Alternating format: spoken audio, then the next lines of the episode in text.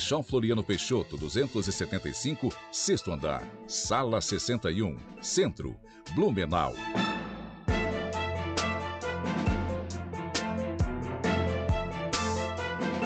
Doutor Felipe Barbeta, Colorado, sangue bom. Tudo bem, doutor?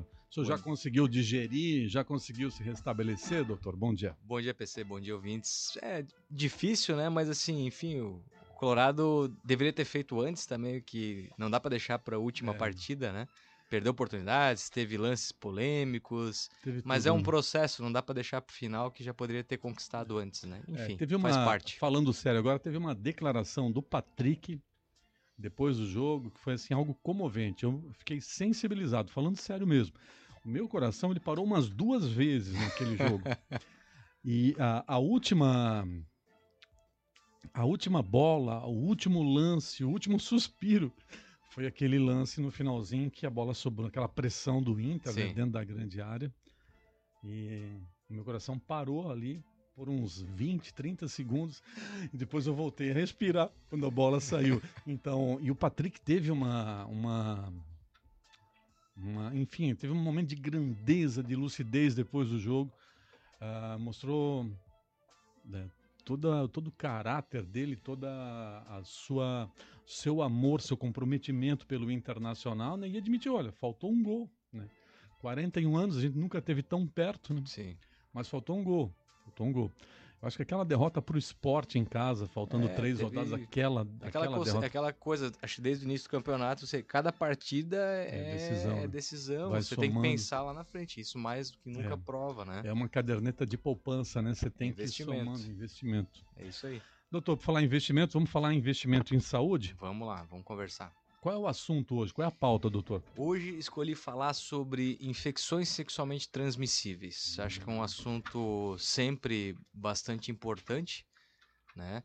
É, e, e, mais do que nunca, não só isso uma mensagem, né, algumas informações aí para os jovens, mas também para as pessoas de mais idade, né, os idosos, né? Então assim isso em todas as faixas etárias da população sexualmente ativa é uma questão realmente importante a ser levantada, informações e recomendações que a gente tem que manter para a pessoa realmente não ter nenhum problema maior. Então vamos lá, nosso ponto de partida é esse, então, doutor. Uh, quais são hoje né, as principais doenças? A gente não pode esquecer, né? Eu acho que depois ali dos anos 80, quando teve o surgimento do, da AIDS, né? Então, assim, a descoberta do HIV, todos os problemas associados, né? combinando ali com a AIDS, que é a síndrome né? da imunodeficiência. Então, naquele período, houve toda uma preocupação né? E uma eh, todas as pessoas tiveram uma certa conscientização da necessidade do uso da, da precaução em, nas relações sexuais, né? Começou-se falar novamente muito sobre o uso de preservativos e tudo mais, porque até então as infecções sexualmente transmissíveis, vamos dizer lá atrás, né? Gonorreia, uhum. sífilis, tem tratamento, uhum. né? Então, assim, a gente não viveu isso, mas tinha pessoal, né? Antigamente, ah, tinha gonorreia, ia lá e tratava não com era médico. sentença de morte. Não era, né? Apesar da gente saber que se maltratado inadequadamente, isso pode trazer sérias complicações, mas era uma coisa mais tranquila. Aí veio a AIDS, uhum. E as pessoas ficaram com muito medo, medo de morrer, aquela coisa. Aquelas começaram imagens, a cuidar. Aquelas imagens de atores famosos. É isso, né? As pessoas começou a, afetar, né? Inicialmente as pessoas ali famosas, cantores, atores, né? Então isso aí gera aquela aquela preocupação maior e as pessoas começaram a se conscientizar. Aquelas imagens esqueléticas, se cuidar. né? Que, que assustaram muito, né? Para não Porque chegar não havia, naquele nível, né? Para não chegar naquele nível que não havia tratamento ali. Ainda. Justo, naquela época a coisa estava iniciando, então os tratamentos estavam eram difíceis, as pessoas não sabiam muito como lidar, né? Então, assim, era um vírus novo, né? Não muito diferente do que a gente está vivendo Isso, no nosso momento exatamente. atual. As pessoas estão aprendendo como lidar e a gente está tendo todas essas consequências de ainda não saber lidar com a doença da maneira adequada. Então, passou esse período, as pessoas começaram a usar preservativo e começou a diminuir, né? Então, assim, não só a transmissão do HIV, como também outras doenças sexualmente transmissíveis. Graças às investigações, à ciência, enfim, conseguiu-se né, evoluir para um tratamento efetivo ao ponto que hoje a pessoa vive normalmente com o vírus. Ainda não se conseguiu um tratamento que de fato elimine o vírus, né? Então, assim, é, esse vírus ele tem a capacidade de se esconder lá em uma célula e fica 0,01%, vamos dizer, é, uhum. ainda de vírus presente. Mas a carga viral ela fica tão baixa, fica indetectável, o sistema imune do paciente volta a ser normal e o paciente usa os medicamentos adequadamente né? é, ao ponto justo, né? Então você tem, né, os cuidados aí, por exemplo, paciente que é HIV, vai ter, né, a mulher vai ter o, o, o seu bebê. A chance hoje de transmissão é baixíssima, porque são tomados todos os cuidados, sabe-se como lidar e como conviver com o vírus. E aí, o que aconteceu? As pessoas começaram a não se preocupar, porque assim, ah, se eu pegar, tem tratamento, eu vou viver normalmente. Uhum. E começou a ter um relaxamento, um relaxamento novamente, né? Uhum. Em relação ao uso de preservativo e os cuidados no momento da relação sexual, tá? E isso começou, então, a fazer ressurgir muitas infecções que há tempo já não estavam acontecendo com tanta frequência, né? Então a gente fala aí de sífilis, né, vários tipos aí de é, bactérias que afetam ali a parte de, de, uretra, do sistema urinário, né, as uretrites que a gente chama, e aí uma delas, as mais conhecidas, é a gonorreia, né, tem as infecções por clamídia, tem a questão também do HPV, a gente já comentou num outro programa anteriormente, né, uhum. o HPV que hoje é, é, a doença sexualmente, a infecção sexualmente transmissível mais comum né, na, na, na, população sexualmente ativa, e agora acabei de incorrer novamente num, num erro aí, que há um tempo atrás eu, eu fiz uma postagem ali na, no meu Instagram sobre hum. as do, doenças sexualmente transmissíveis. E aí, a, uma enfermeira que trabalhou com, comigo lá na FURB, na época ainda que eu era acadêmico, e depois eu tive a oportunidade de trabalhar com ela como, na época que eu fui professor na FURB, é, a Tatiana Caetano, ela me falou assim, doutor, é infecções sexualmente transmissíveis. Mudou em 2016 a terminologia. Por quê? Qual que é a diferença entre doença sexualmente transmissível e infecção? Porque doença, né, no conceito da palavra, ela necessariamente a pessoa tem que estar tá com sintomas ou sinais dessa infecção, né? E uma infecção sexualmente transmissível, ela nem sempre dá. Então a pessoa pode estar infectada por um vírus, né?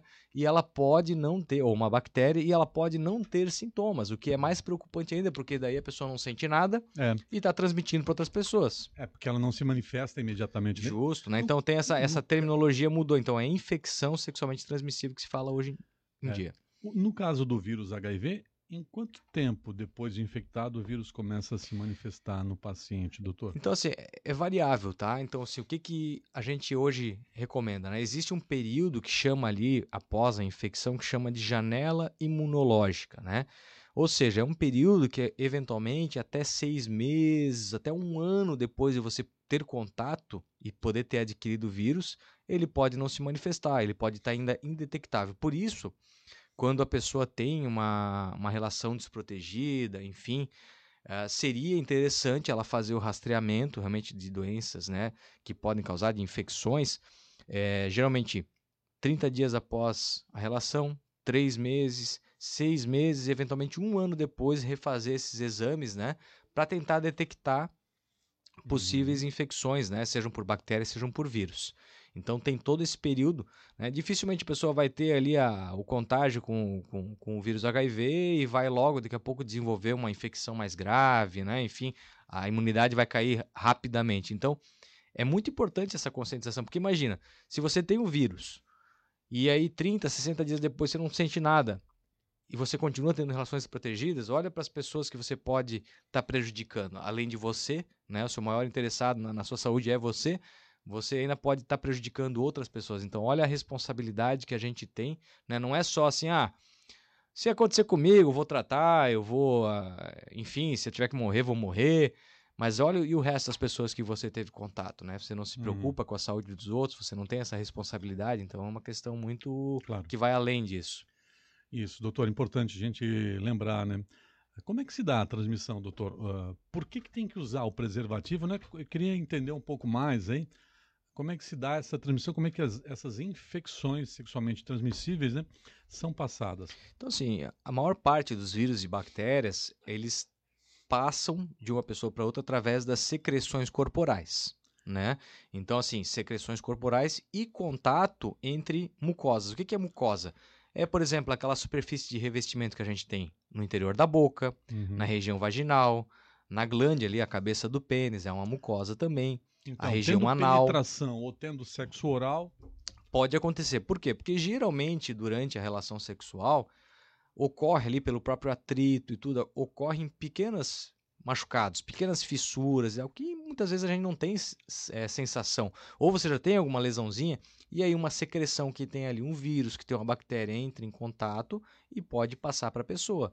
Né? Então isso varia de, do tipo de agente causador da doença, né? da do vírus, da bactéria, ele tem maneiras diferentes de contaminar, mas em geral é isso, é do contato, né, que a gente tem ali entre as mucosas, boca, vagina, região anal, o pênis, né, Uhum. esse contato que não precisa ser necessariamente só na penetração. Então, o uso do preservativo é uma dessas questões que ajuda na prevenção. Mas o próprio, e aí muita pessoa, muitas pessoas vão ficar preocupadas, tá? Hum, Por exemplo, hepatite B. Tá? Ela pode passar através do beijo. E aí? dá. Como é que você resolve isso? Doutor, você não traz preocupação. Claro não, que a frequência né, não é tão grande, mas é possível. É possível. Então a gente sabe que isso pode acontecer. E a hepatite B é uma doença. A hepatite B ela pode evoluir realmente, ela pode afetar não só ali na forma aguda, causar né, a, inf- a infecção e a inflamação do fígado, mas ela pode trazer problemas que vão, sequelas que vão se arrastar para o resto da vida. Exatamente. né? Existe tratamento e tudo, mas existe essa possibilidade também de, de danos permanentes. Falamos já sobre um pouco do HIV, né? Que é uma das principais eh, infecções transmitidas eh, por atos sexuais, né, doutor? Sem o preservativo. Com o preservativo, com a camisinha, existe algum risco ou é 100% seguro, doutor? Não, não é 100%, né? É, o próprio HPV, ele existe a possibilidade de, de passar a transmissão contato pele com pele. Então vamos dizer que você tem uma, uma verruga, né? é, de HPV ali na região genital, na região pubiana, ali onde tem os pelos pubianos, né? No homem, na mulher, enfim. É, você pode, através do contato, sim, passar para outra pessoa. Então, é, eu recebo muitos pacientes também que eles vêm justamente que começaram a desenvolver verrugas na região ali pubiana, onde tem os pelos. E aí tem-se o hábito, né, muitos homens inclusive e mulheres de raspar os pelos, né, com um gilete. E aí o que acontece? Você vai lá, machuca uma verruguinha daquelas, Sim. tá cheia de vírus naquela verruga. Quando você passa gilete, querendo ou não, você faz pequenas pequenos cortezinhos e aí você vai espalhando. Então, às vezes o cara tem uma verruguinha, muitas vezes tão pequena que ele nem percebe, machuca, e aí daqui a pouco passa um mês, dois meses, ele tá ali com 10, 15 lesões que tem que ser tratadas. É, então, sim, tem essa possibilidade. Outra questão, né, que, que se, se fala, mas também segue-se pouco, é o sexo oral. Né? Então, assim, tanto o homem fazendo sexo oral na sua parceira, ele pode contrair né, alguma lesão, por exemplo, o HPV é muito frequente, é, e a mulher também, ela fazendo o sexo oral no homem, né, ela também pode contrair lesões. Até esses tempos, é, eu estava verificando no, no, no Instagram e tal, e, e conversei com uma, uma conhecida minha e passei até.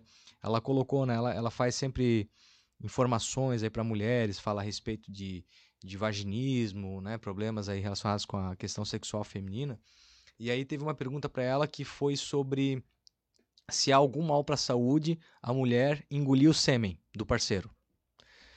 E aí, assim, ela, ela colocou que não, mas ela depois ela, ela corrigiu porque ela falou assim, ó, nutricionalmente ou enfim, não tem problemas. Mas o sêmen, ele pode sim, né, dependendo, carregar vírus, bactérias. E aí se a pessoa, né, por exemplo, ela vai lá faz o, a relação com preservativo e tal, tal, tal, e no final ela vai lá e tem a ejaculação do parceiro na boca, ela engole, ela pode sim, aquele, o cuidado que ela teve com o preservativo, ela pode estar tá adquirindo um vírus, uma bactéria através nesse momento, tá?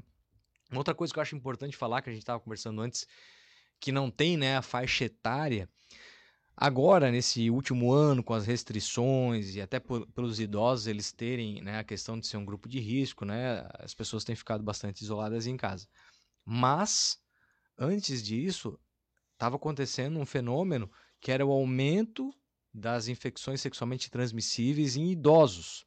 Uhum. Por quê? Os idosos, muitos ainda são da época que preservativo tanto faz como tanto fez. Uhum. E nos bailes de idosos, né? Então, tem aquela coisa que eu acho muito legal para a qualidade de vida, né? A pessoa ir lá, conhecer pessoas novas e realmente, né, Uhum. reativar eventualmente a vida sexual. Só que daí também eles deixavam os cuidados de lado. Porque assim, ah, É. gravidez não é um problema nessa faixa etária, É. né? Mas vários casos de contaminação por HIV, sífilis e outras infecções, né? Pelo É. O- descuidado nessa, nessa É, faixa etária tem também. vários fatores aí, né?